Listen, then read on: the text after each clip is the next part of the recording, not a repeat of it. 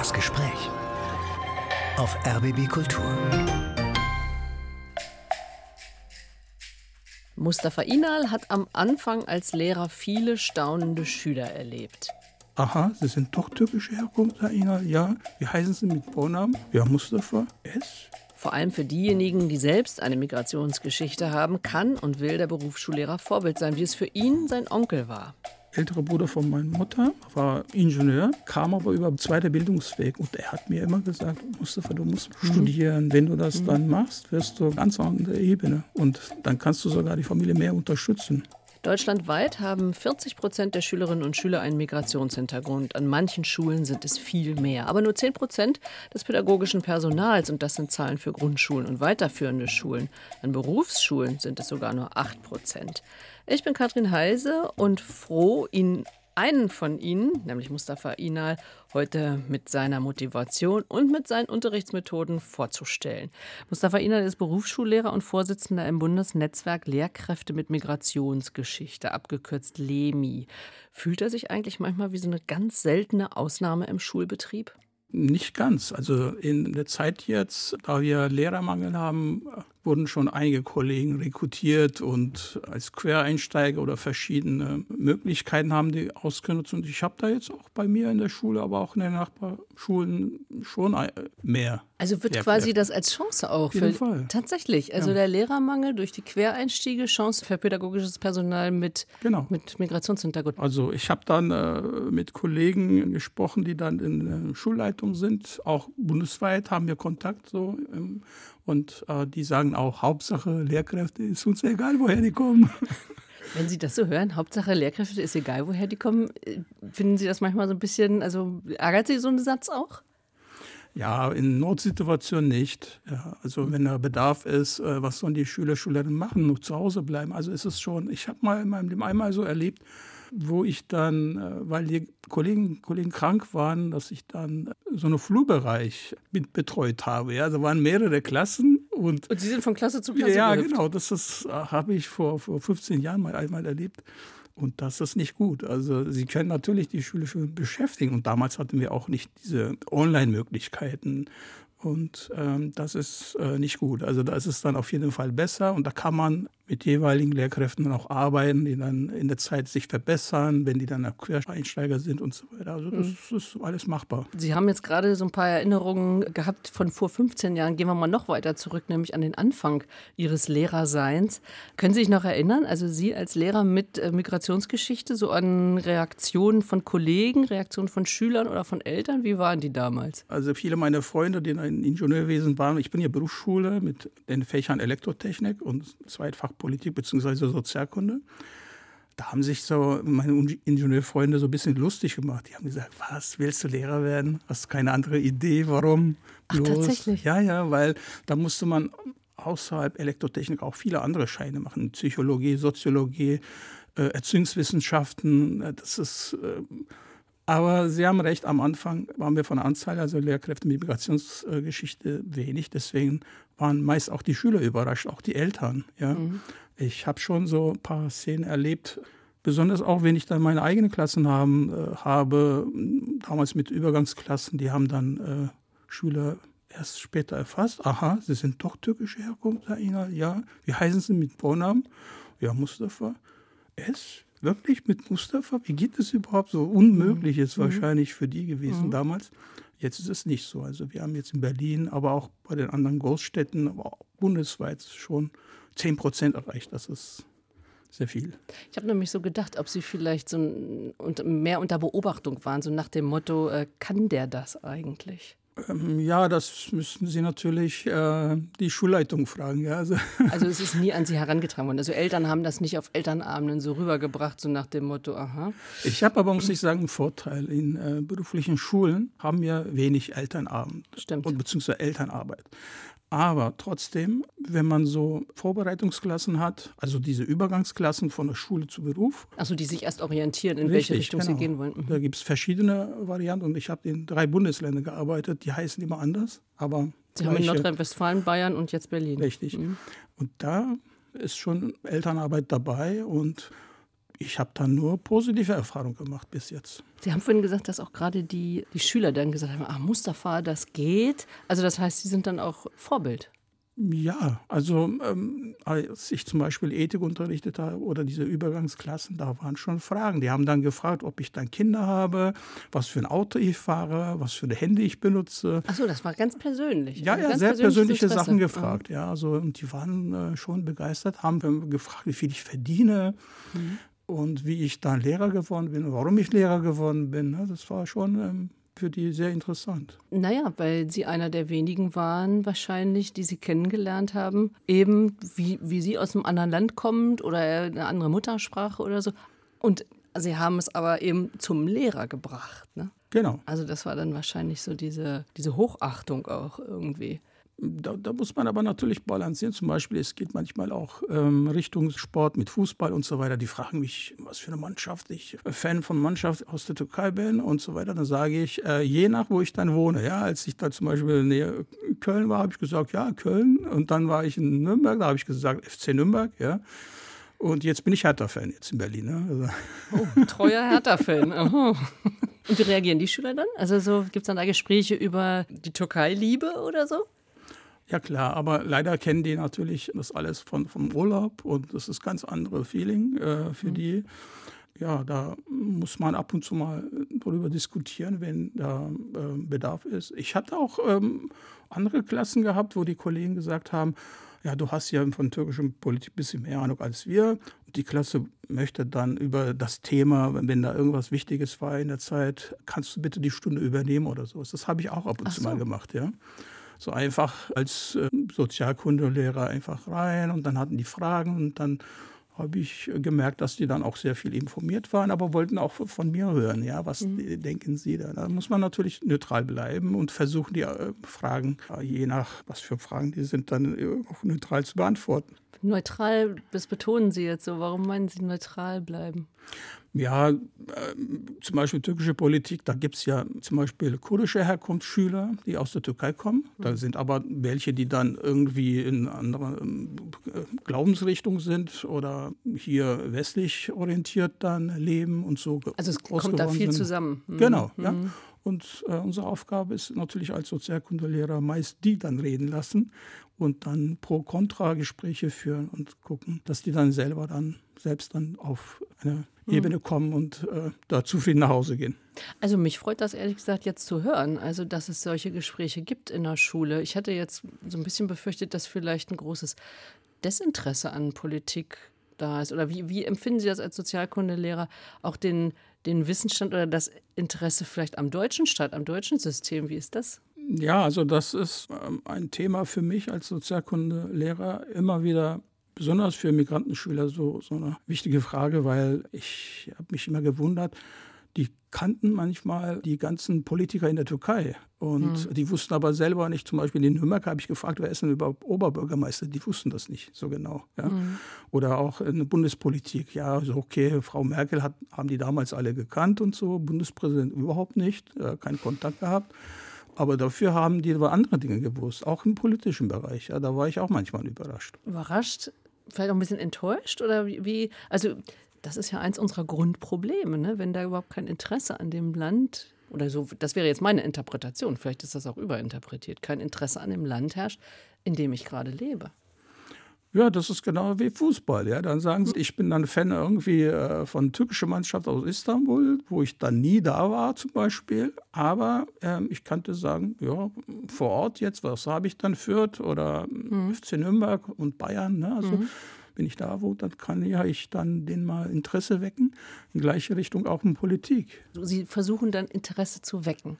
Also nicht ja gut, mit Vorwurf kommt man ja sowieso nicht, weil eigentlich zeigt es ja eben auch, dass sie, dass die Schüler und Schülerinnen sich hier nicht angenommen und angekommen fühlen, oder? Ist das, oder ist das überinterpretiert? Was würden Sie sagen? Da gibt es auch andere Aspekte. Zum Beispiel, ich habe das genauso gefragt wie Sie. Mhm. Ja, und dann haben einige gesagt, wissen Sie, Herr Inhalt, bei mir läuft zu Hause den ganzen Tag türkische Fernsehen. Mein Vater guckt sich das ganzen Tag an, wenn ich auch nicht weiß, dann trotzdem Im ja, Gedächtnis, ja genau, mhm. weiß mhm. ich alle Namen und die, was da äh, wichtig ist, die regen sich auf oder gucken das dann oder freuen sich ne? und, und die Orientierung. Mhm. Und die wenigen gucken dann in ARD, ja? Also, also, RBB. wir erreichen sie nicht. Okay, naja. Also Sie haben ja schon angesprochen, also früher Ethik unterrichtet. Also da geht es um Werte, Weltanschauung. Das ist natürlich eigentlich ein wahnsinnig wichtiges Fach fürs Zusammenleben. Ne? Oder das merkt man ja gerade jetzt. Wie, wie spiegelt sich die Situation Israel-Gaza in Ihrer Schule, in Ihrer Schülerschaft? Was kriegen Sie da mit? Ähm, jetzt gerade kann ich das dann nicht ähm, so genau sagen, weil ich dann ähm, Halbjahr kein Sozialkunde, Also. also, unterrichte. Mhm. Äh, aber ich habe das auch früher mal erlebt öfters. Also das Thema Mhm. hatten wir immer. Wie sind Sie mit solchen Konflikten umgegangen? Wie, wie argumentieren Sie dann? Was machen Sie dann? Es ist schon schwierig. Ich habe das damals, ich glaube, das war 2008, Konflikt damals mit äh, Israel und, und Libanon. Ähm, ja, ich hatte auch ein bisschen Erfahrung, muss ich sagen. Also mit Themen so Rassismus, Antisemitismus, das waren die Themen, was ich dann hier als Nebenjob ähm, damals als Student hatte mit RA Berlin. Genau. Ähm, das ist die regionale Arbeitsstelle für Ausländerfragen. Äh, Gegründet von Annetta Kahane, Richtig, ne? die genau. auch die Amadeo Antonio Stiftung Richtig, ja. Ähm, gegründet hat. Also Demokratieförderung, Antirassismus, Antisemitismus wird da groß geschrieben und war für Sie auch immer ein Thema.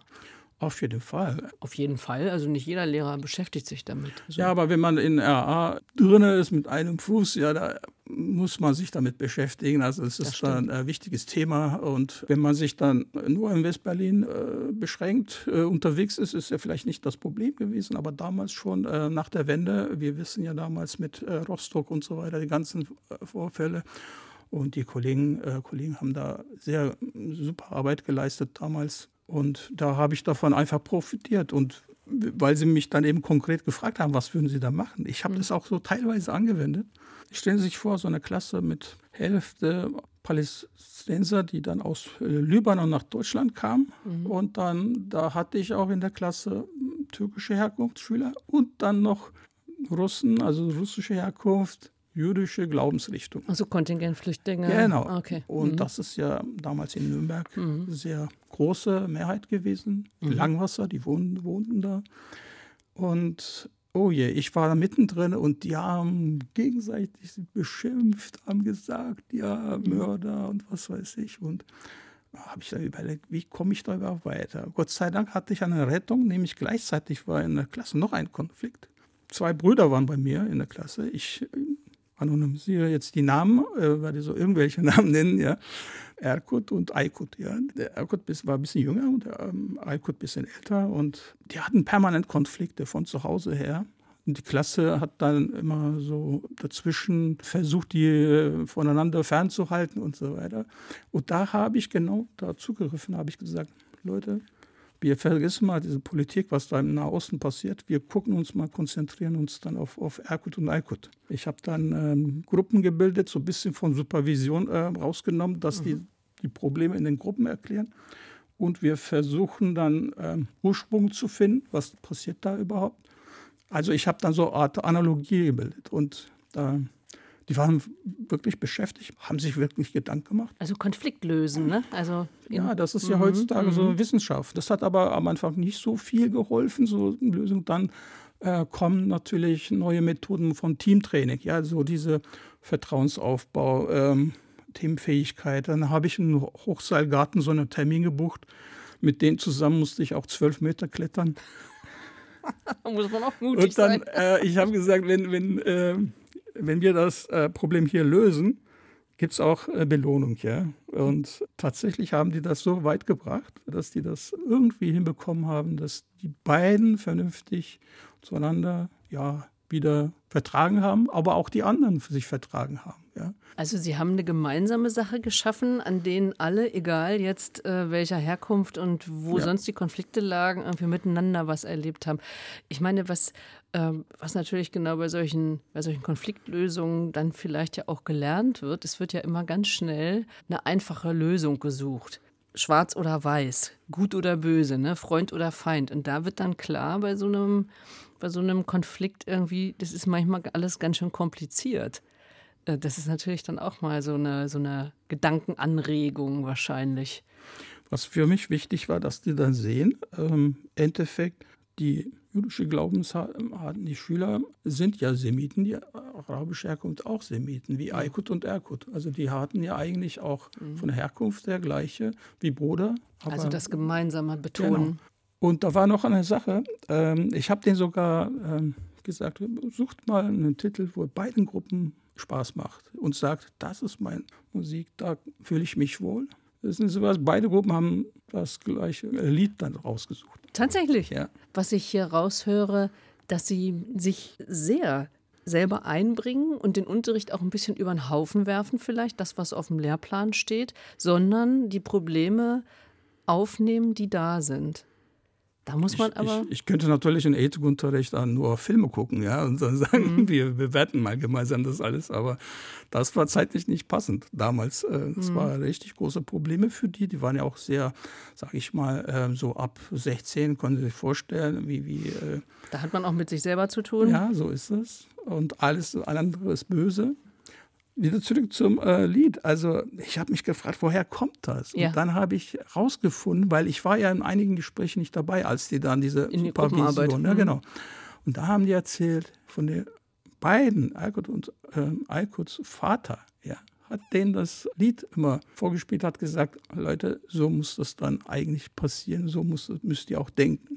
Ja, und ähm, die haben unbewusst das auch weitergegeben an der Gruppe. Und dann kam das auch dann raus. Ja. Und dann haben wir gesagt, jetzt hören wir zu. Und dann haben wir dann äh, auch dann zusammen Tee getrunken. Interessant, wirklich interessant. Aber wenn Sie jetzt mal, also Sie haben eben erwähnt, Sie sind ja da eben auch geschult, weil Sie jahrelang für die RAA, die regionalen Arbeitsstellen für Bildung, Integration, Demokratie gearbeitet haben, also in dieser Gruppenarbeit auch Firmen sind. Aber glauben Sie, dass Kolleginnen und Kollegen, die fühlen sich ja meistens eben nicht wirklich gewappnet mit Jugendlichen, also die jetzt ihren Israel-Hass oder ihren Judenhass rausschreien, umzugehen. Also wie, wie, wie unterstützt Schule oder wie werden Lehrkräfte eigentlich unterstützt in diesen Konflikten? Die Schule muss ja viele Konflikte aushalten. Wir kriegen schon äh, Informationen von den Schulleitungen, Empfehlungen. Mhm. Und als ich das dann ähm, damals auch, auch, so erlebt hatte, hatte ich dann zum Beispiel auch meine alte Kollegen hier in AA angerufen, habe ich gesagt, Leute, macht doch, äh, versucht mal so Unterrichtseinheiten vorzubereiten. Ja? Und es mhm. gibt tatsächlich in den Jahren, hat sich das entwickelt, dann die, die sind jetzt überall zu finden. Also das ist nicht so, dass man als Lehrkraft da nichts hat. Man hat schon für solche Konflikte Gespräche, Methoden, ja, Richtung Demokratieerziehung. Mhm. Äh, das, das gibt es schon. Aber es muss, da muss natürlich Lehrkraft mitmachen. Also äh, man kann ja sagen, ähm, ja, ich mache jetzt meinen Stoff und ähm, alles andere ab Nachmittag ist nicht mein Ding. Aber wenn man dann Lehramt studiert, ja, dann lernt man schon, wir bilden Leute aus, Jugendliche, die dann später auch hier Gesellschaft die Führung übernehmen werden, vielleicht mitleben. Und das muss ja alles schon miteinander sein. Also ein bisschen zusammen. ganzheitlicher denken. Ja. Ne? Für dieses Denken, also auch für die Art, wie Sie, wie Sie Unterricht machen, also offenbar ja dann auch mal, gut, der Ethikunterricht gibt es vielleicht her, aber eben auch mal das Unterrichtsziel oder den Rahmenplan vielleicht auch mal Moment in den Hintergrund setzen, wenn man also das Gefühl hat, man muss andere Sachen äh, stehen hier an erster Stelle. Äh, für diese Art sind Sie ja 2013 auch ausgezeichnet worden. Sie sind, äh, haben den Deutschen Lehrerpreis bekommen in der Kategorie Schüler, Schülerinnen zeichnen Lehrer aus. Das ist ja eigentlich die wertvollste Auszeichnung, oder? Ich ähm, kann das natürlich nicht so direkt kommentieren, aber war ein schönes Gefühl, also muss ich sagen. Das war ein schönes Gefühl, das glaube ich. Ein wirklich schönes Gefühl, auf das man eben dann auch wirklich stolz sein kann auf so eine Auszeichnung. Mustafa Inal, Berufsschullehrer und zu Gast hier im RBB-Gespräch. Wir wollen jetzt mal Ihre erste Musik spielen. Ja, wenn wir schon dabei sind von Erkan und Aykut, nehmen wir doch Bob Marley. Bob Marley war das. Ja. Auf Bob Marley haben die sich geeinigt damals. Ja, ja. Ach, wie lustig. Ja. Three Little Birds. Ja. Na, das hören wir jetzt.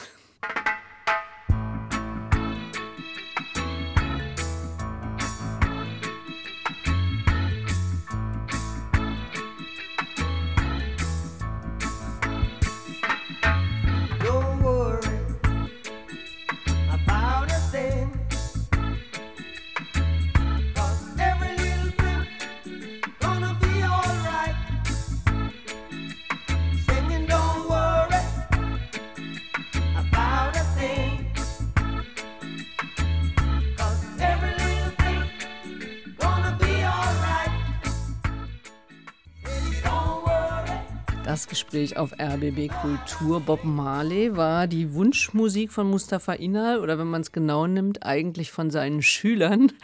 Damals, vor einigen Jahren, hat er uns davon erzählt, dass sich Schüler eben auf Bob Marley und Three Little Birds geeinigt haben. Und in Erinnerung daran haben wir es hier jetzt eben auch nochmal gehört. Mustafa Inal ist Berufsschullehrer und Vorsitzender im Bundesnetzwerk Lehrkräfte mit Migrationsgeschichte, abgekürzt LEMI. Was hat denn dieses Netzwerk für eine Aufgabe? Aufgabe Nummer eins ist natürlich Lehrkräfte rekrutieren, die dann äh, Lust haben, Lehrer werden, Lehrerin zu werden, die Referendare unterstützen. Das sind die Aufgaben. Da muss man aber natürlich wissen, das ist so ein Gedanke von 2009 gewesen, von Zeitstiftung damals. Die haben sich dann einfach die Zahlen angeschaut, haben gesagt, was kann man da machen? Ja? Dass mehr Lehrer, Lehrkräfte genau. mit Migrationsgeschichte. Und haben dann ein Projekt gestartet, das heißt immer noch Schülercampus. Also da werden die Abiturienten zusammengetan und ja, übers Wochenende ein bisschen informiert und die dürfen auch in den Schulen hospitieren, sich anschauen. Ach so, Schülercampus ist direkt darauf zugeschnitten, dass es mehr äh, Abiturienten, Abiturientinnen gibt, die sich für den Lehrerberuf entscheiden. Genau. Dann kommen natürlich auch zusätzliche Aufgaben, dass wir uns dann Gedanken machen für nachhaltige Unterrichtsentwicklung. Wir haben zum Beispiel Thema Islam und Bildung sehr viel gemacht bis jetzt. Wie viele Mitglieder haben Sie? Das ist schwierig. Ich sag mal so aktuell 1200, aber die sind nicht alle aktiv.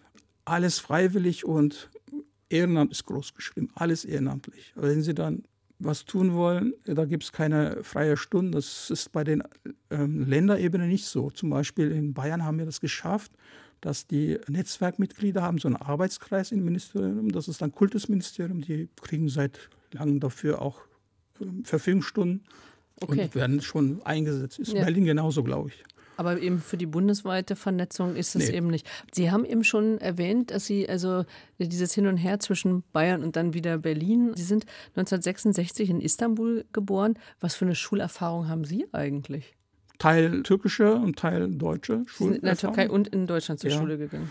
Ich habe dann zum Beispiel Grundschule hier angefangen, aber in Istanbul beendet. Ja und dann wieder zurück. Und das hat natürlich äh, auch äh, immer mit der Familie zu tun. Ja, wenn die Familie sagt, also wirtschaftliche Gründe damals als Gastarbeiter hergekommen und dann am Anfang wollten die dann in ein paar Jahren wieder schnell zurück. War aber nicht so. Und mhm. dann ha haben die dann, ich habe noch einen älteren Bruder, uns beide dann immer vorerst geschickt und zurückgeschickt. Und dann so, waren wir bei der Oma. Äh, Gibt es ja sogar in Soziologie, äh, heißt das äh, in so einen 80er Jahren äh, Kofferkind in Soziologie gibt es also einen Begriff dafür. Die Kofferkinder, ja, habe ich auch schon mal von. Also genau. Sie waren so ein. Genau, immer wieder hin und her. Was macht das mit so einem Kind? Also was hat das mit Ihnen gemacht? Wo, wo waren Sie verwurzelt? Wo fühlten Sie sich?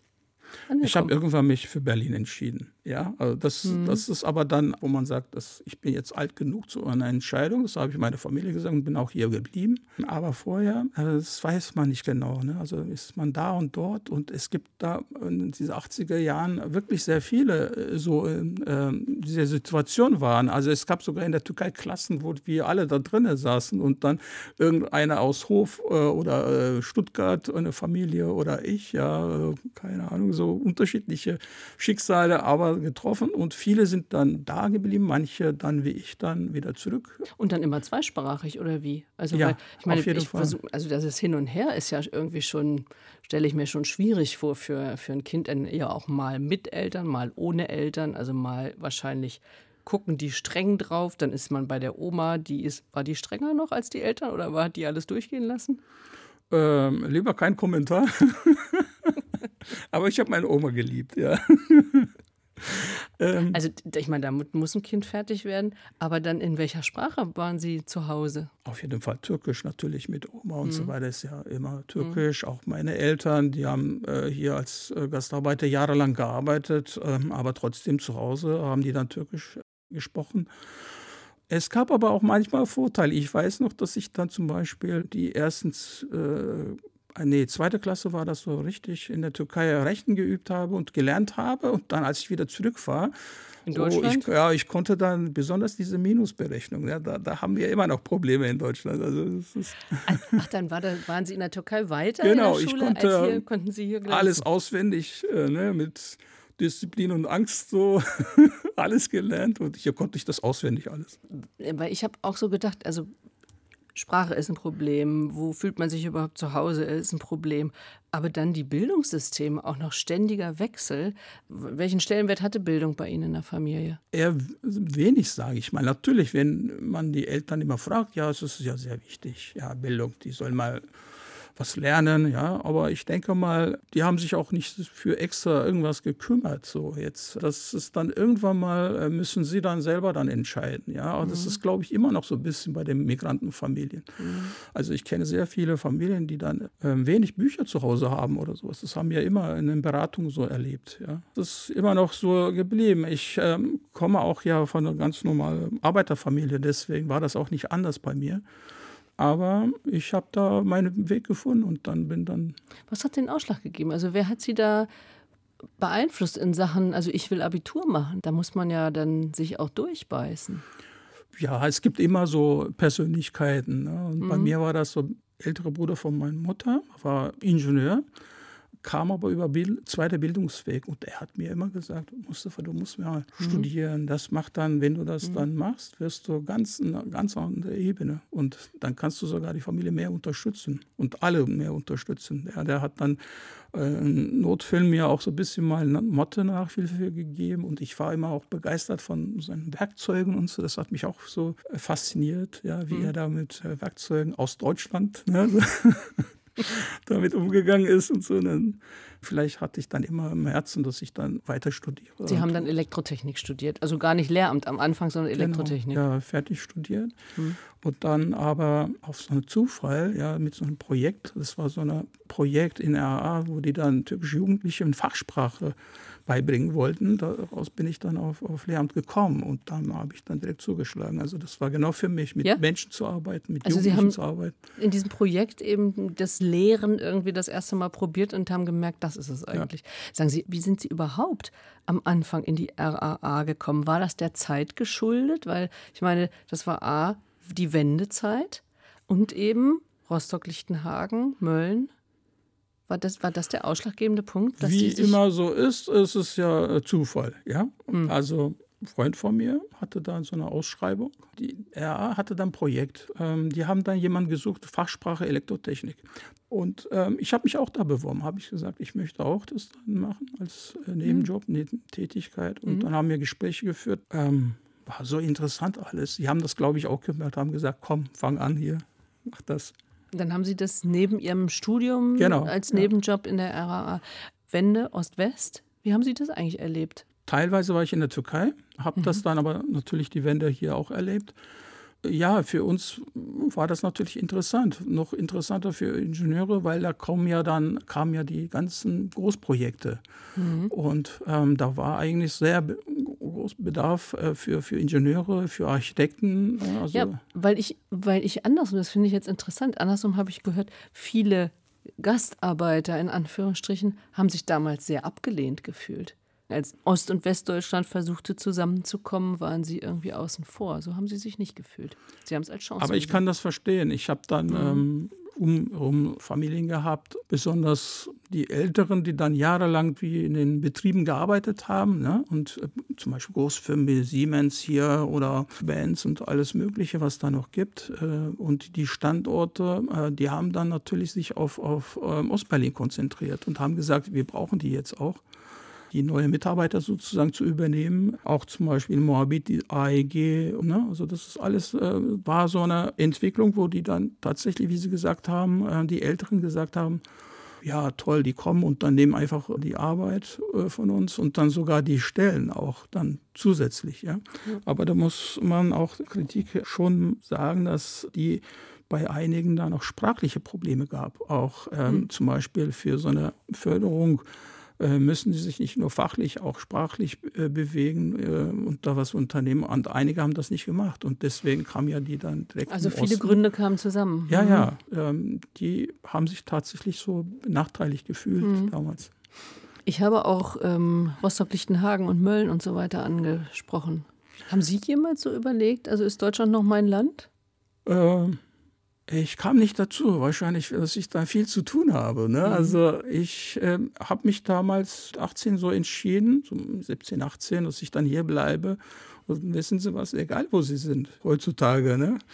kann äh, alles Mögliche passieren. Also auch in Istanbul können sie dann diskriminiert werden und man muss einfach dann akzeptieren, wo man arbeitet, wo man Spaß macht und wo man dann auch, äh, ich habe das auch irgendwann mal, glaube ich, im Interview gesagt, äh, ne, also Grundgesetz zum Beispiel, ja, das mhm. ist schon verbindlich, wenn man ein Grundgesetz hat, wo dann du dich entwickeln kannst und ähm, die Herausforderungen wahrnimmst, dann kannst du auch da dich zu Hause fühlen. Ja, und auf der anderen Seite haben sie sich engagiert, um genau diese Situation zu verbessern zwischen eben Menschen mit Migrationshintergrund und, äh, und anderen.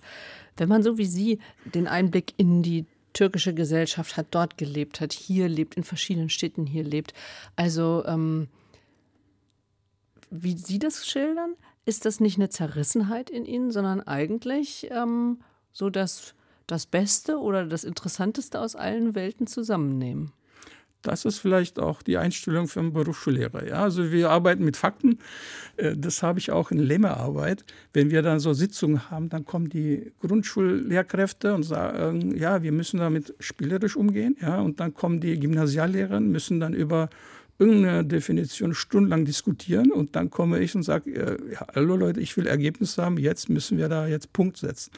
Und das ist dann vielleicht auch die Einstellung als äh, Berufsschullehrer. Fakten anerkennen und damit umgehen, Mustafa Inal hier im Gespräch. Ihr zweiter Musikwunsch vielleicht. Was, was passt an dieser Stelle von Ihren Musikwünschen gut? Ja, dann äh, nehmen wir äh, Mustafa Sandal Gelbana. Das ist auch ein Lied, äh, eigentlich neu, glaube ich, im Sommer von Kollegen äh, empfohlen, weil er meinte zu mir, ja, du, du bist ja, Gelbern heißt, komm zu mir. Und äh, als Netzwerker habe ich immer diese Signal weitergegeben, wenn ihr Probleme habt, kommt zu uns. Wir, wir können nicht alles lösen, aber wir können diskutieren, wir können uns zusammenhalten und dann kriegen wir vielleicht Lösungen. Und deswegen habe ich Gelberner Kommt zu mir, also das Netzwerkerlied sozusagen von Mustafa Sandal hier im RBB-Gespräch gewünscht von Mustafa Inal.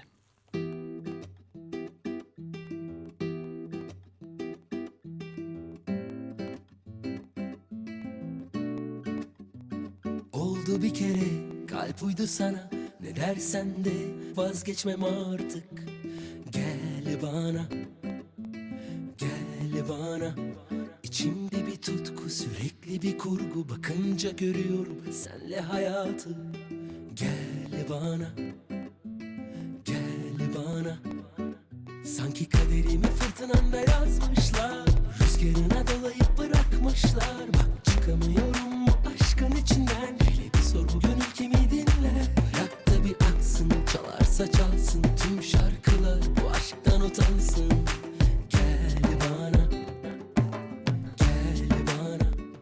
Gelbana, der Song von Mustafa Sandal, hier gewünscht im Gespräch auf RBB Kultur von meinem Gast Mustafa Inal. Sie sind Berufsschullehrer. Und äh, ich glaube, das Erste, was mir dabei eingefallen ist, ist ähm, das Stichwort Fachkräftemangel und auch Lehrlingsmangel. Ich habe irgendwie eine Zahl gelesen, 50 Prozent der Betriebe können einen Ausbildungsplatz nicht besetzen. Was bekommen Sie als Berufsschullehrer davon mit? Äh, ganze Menge. Ich bin ja auch IHK-Prüfer, gehe ich in Betrieben und das wird auch dort diskutiert. Die suchen nach Schüler, Schülerinnen, ist nicht so einfach zurzeit. Da sind mehrere Aspekte wahrscheinlich, spielen eine Rolle. Es merkt man auch als Schule natürlich das alles. Also 177.000 unbesetzte Lehrstellen habe ich gelesen, aber auch viele junge Menschen, die keinen Ausbildungsplatz finden. Wie passt das zusammen? Ich kann ja mal äh, erzählen, was ich von meinem Sohn dann gehört habe. Er hat Abitur und Studium gewählt. Ihr hat, Sohn ist inzwischen 22. Genau. Mhm. Studiert an der Humboldt hier in Berlin und er erzählt öfters, weil ich dann immer mitbekomme, dass dann in Betrieben sehr viele Plätze vorhanden sind. Dann sage ich zum Beispiel, ich kenne ja die anderen Freunde von ihm, ja, und sage, was hat er gemacht? Warum macht er keine Ausbildung, wenn er nicht studieren will und so weiter? Dann, dann ist es immer, äh, was mir erzählt wird, äh, dass die dann eher auf Geld konzentriert sind. Also das heißt, als Auszubildende wenig verdienen, ja, das passt vielen dann nicht. Und heutzutage hat man überall in Berlin irgendwelche Nebenjobmöglichkeiten. Ja, da willst du lieber dann dann macht das sogar noch mehr Spaß, wenn du dann äh, als Jugendliche mit irgendeiner so äh, Lieferwagen dann rumfährst und Pakete verteilst, ja. Und die sagen dann, ach, statt dann in der Schule zu sitzen oder im Betrieb, ja. Mhm. Die sehen natürlich dabei nicht die nächsten Schritte im Leben und dann entscheiden sich äh, für so eine kurze Zeit Geld gewinnen und dann endlich unabhängig sein. Also dann als Ungelernte einzusteigen, gleich Geld zu ja. haben, aber eben den zweiten Schritt nicht zu sehen. Aber Wäre eine von den Möglichkeiten jetzt, ja. ne, was ich so mitbekomme. Jetzt haben ja jahrelang Betriebe über Lehrlinge geklagt, die nicht ausbildungsreif sind. Das ist ja auch so ein Problem, was immer diskutiert wird, die nicht gut genug lesen und rechnen können. Was beobachten Sie da? Das hört man immer noch, sogar noch extremer, weil wir hatten ja Corona-Zeit und mhm. da ist leider tatsächlich dann mit ja, diese intensiv Lernen in der Schule, weil da konnte vielleicht Lehrkraft ein bisschen achten, wer was kann und hat dann da vielleicht kompensiert irgendwie. Äh, aber so von zu Hause lernen, Homeoffice, das haben wir auch in der Berufsschule, im beruflichen Leben auch äh, bei den Auszubildenden gemerkt, ähm, hat bei einigen nicht so gut getan. Mhm. Und die kommen mit fehlenden Fähigkeiten zum Berufsleben, sind aber nicht nur jetzt äh, fachliche Fakten, so wie Mathe oder Deutsch, Englisch Kenntnisse, sondern auch Probleme wie zum Beispiel pünktlich sein, ja, Disziplin, mhm. dass man dann mhm. eigentlich für uns alle selbstverständlich war, auch für Auszubildende. Und jetzt haben wir plötzlich Schüler, Schülerinnen, die dann einfach, wenn die dann keine Lust haben, nicht zu Betrieb, zur Arbeit gehen oder sich nicht mal entschuldigen. Solcher Fälle. Das ist häufig. Was machen Sie da? Also ich meine, äh, wird darüber jetzt diskutiert mit genau den Schülerinnen und Schülern, dass äh, also dass das ein Problem für sie wird? Auf jeden Fall, das gehört dazu. Aber da haben Gott sei Dank auch Betriebe, besonders die Großbetriebe, ähm, schon einiges unternommen. Die mhm. nehmen die Möglichkeit wahr, dass mit äh, Sozialarbeiter, Sozialpädagogen, also richtig professionelle Unterstützung. Und dann wird Gespräch gesucht und äh, wir Schule begleiten das auch ein bisschen mit. Wir haben auch in der Schule Sozialarbeiter, wir haben Beratungslehrer, Beratungslehrerin. Also höre ich daraus, dass sich sowohl die Betriebe, aber auch die Schule bewegt, also um die Schülerinnen und Schüler quasi genau. aufzufangen. Genau. Also man muss auf die Schülerinnen und Schüler zugehen und das tun die Betriebe, auf um ja. ihre Lehrstellen besetzen zu können. Und mit, muss ich sagen, mit sehr viel Geduld. Ja. Und die versuchen, die Schüler, Schülerinnen abzuholen, wo die sind. Das ist sehr wichtig. Ja. Mhm. Und sagen, also ich kenne ja von meiner Zeit alles ein bisschen anders. Ja. Also, da war schon äh, ne, knallharte äh, Regeln und Pünktlichkeit war sehr groß geschrieben. Einfachste Punkt. Ja. Mhm. Und äh, heutzutage dazu kommen noch natürlich unsere Migranten zusätzlich, die da nicht hier sozialisiert sind und äh, wir müssen die dann schnell wie möglich so weit bringen, dass die dann auch damit klarkommen auch sich anpassen, nicht nur sprachlich. Also ich rede jetzt gerade nicht von der Sprache, sondern mhm. eher wirklich dann mhm. diese Arbeitsleben anpassen.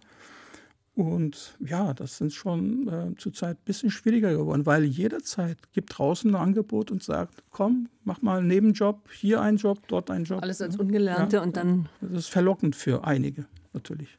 Aber was Sie beobachten in den Betrieben ist auf jeden Fall, da ist ein anderes Denken eingekehrt. Auf jeden Fall, ja, das mhm. ist. Äh, in der Berufsschule werden Sie ja auch mit vielen jungen Menschen konfrontiert, die wahrscheinlich ziemlich viele frustrierende und schlechte schulische Erfahrungen gemacht haben, die, die vielfach mitbekommen haben, du kannst das sowieso nicht oder ich kann nichts.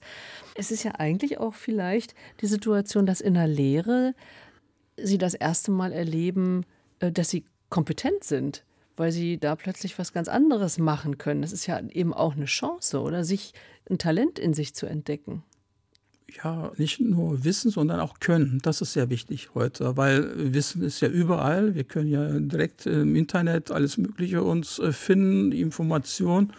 Ähm, aber was man ähm, auch handwerklich zum Beispiel bei mir jetzt in der Elektrotechnik kann, ja, das ist was anderes. Das lernen die natürlich bei uns im Betrieb und das mhm. ist dann auch psychologisch ähm, ja so eine Erfüllung für die dann sagen, das macht Spaß, auch hobbymäßig. Ich versuche die auch ähm, hobbymäßig dann, dass die dann sich damit mit, dem, mit den Themen beschäftigen.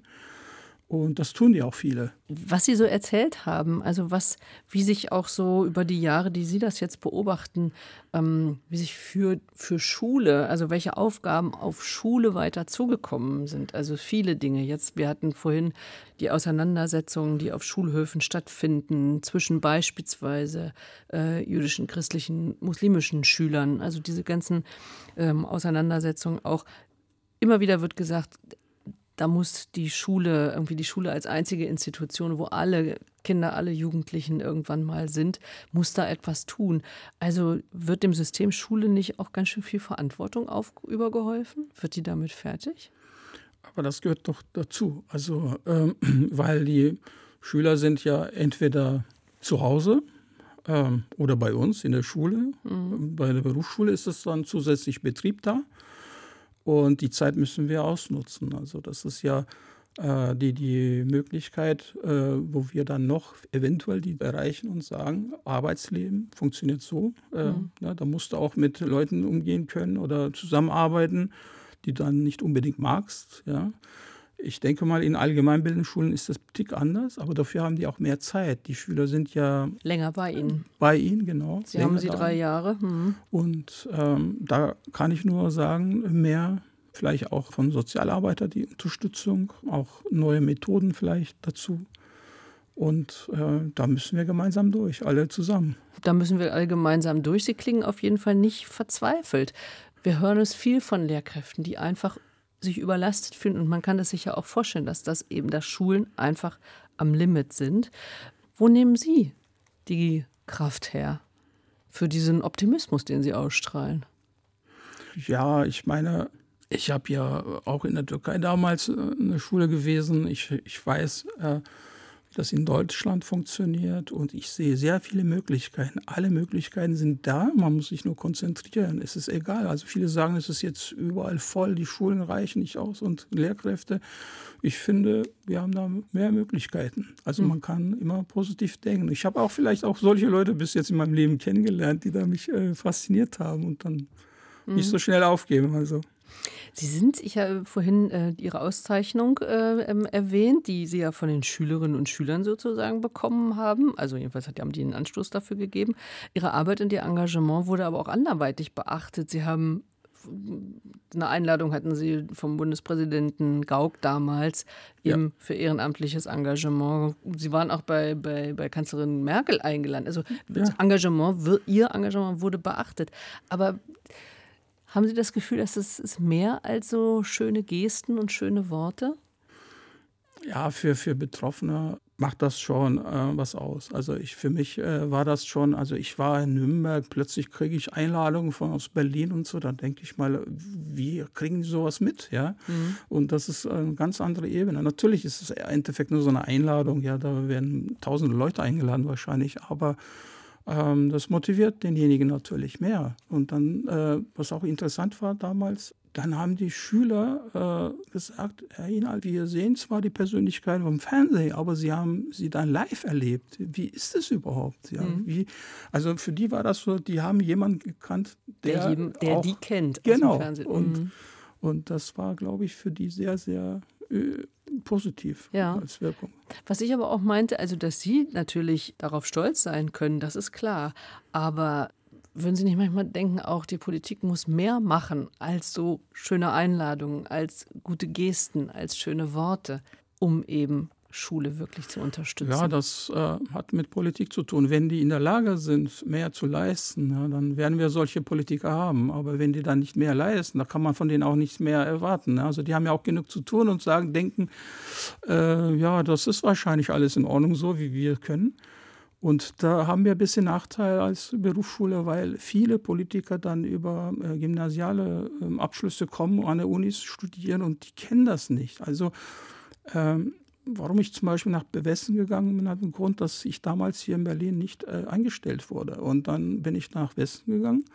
Äh, Erst nach Nordrhein-Westfalen. Genau, nach dann nach Bayern und so weiter. Ne? Und dann mhm. habe ich aber jahrelang später äh, bei Bürgerplattformen Politiker gefragt, obwohl das auch politisch erwähnt wurde. Also alle Migranten, Lehrkräfte Migrationshintergrund sollen eingestellt werden hier in Berlin. Aber warum haben sie das nicht gemacht? Dann haben die gesagt, die Politiker, ja, für uns ist es ein größter Nenner, äh, Grundschule und bis 10. Klasse und Berufsschule, das ist dann weit weg. Das ist natürlich schade. Ne? Also die haben gesagt, wenn sie dann Berufsschullehrer sind, dann, dann ja, haben sie auch keine Chance gehabt damals. Und mhm. als Grundschullehrer hätte ich vielleicht eine Chance gehabt. Ja. Also wieder diese Repräsentanz, wohin geguckt wird. Ne? Wohin ja, genau. Geguckt also, wird und da fällt Berufsschule weit hinten runter. Mustafa Inal, Berufsschullehrer in Berlin und Vorsitzender des bundesweiten Netzwerkes Lehrkräfte mit Migrationsgeschichte, kurz im LEMI, hat uns hier äh, gezeigt, dass er auf jeden Fall bei all der Arbeit ähm, vor allem positiv bleibt, Herr Inal. Das äh, ist doch immer auch wieder gerade in diesen Zeiten schön zu erleben. Jetzt haben Sie noch einen Musikwunsch, den ich Ihnen erfüllen kann. Welche, welchen Song sollen wir noch spielen? Ähm, da muss ich noch kurze Vorgeschichte noch mal erzählen, nämlich äh, Wahl Nummer drei ist unser amerikanischer DJ Sanchez mit Again. Äh, und das war ein Lied, als wir dann für diese Übergangsklassen Schüler motivieren wollten. Da, haben wir, da war ein Schüler von mir, der äh, nebenbei so eine DJ-Tätigkeit hat. Und da hat er so ein paar Lieder mitgebracht, hat gesagt, ja, wir können ja mal gucken, eine aussuchen. Das wäre vielleicht früh morgen anzufangen. Ja, wie kann ich dann an dem Tag mich motivieren, zur Schule zu kommen? Äh, vielleicht ins Praktikum zu gehen. Und da haben die Schüler das äh, Lied dann gewählt. Und da haben die sich untereinander auch unterstützt und haben dann tatsächlich zugehört, wenn man da so auch reinhört. Das ist dann richtig motivierender. Ja, ja, ja. Song. Das ist wie so ein äh, Sporttraining sozusagen. Sonst, ich habe dann äh, nicht unbedingt mit DJs, DJs zu tun, ja, aber das ist dann von Schülern damals gewählt worden als Motivationslied. Also wieder ein Beispiel dafür, wie Sie versuchen, Schüler in Selbstmotivation irgendwie weiterzubringen. Also wieder ein Beispiel dafür, wie Sie Ihren Beruf verstehen. Dankeschön für Ihren Besuch hier. Gerne. Ich bin Katrin Heise und ich danke für Ihr Interesse. Dieses und all unsere anderen Gespräche finden Sie in der ARD Mediathek oder bei RBB Kultur. Und jetzt hören wir eben zur Motivation Again von Roger Sanchez.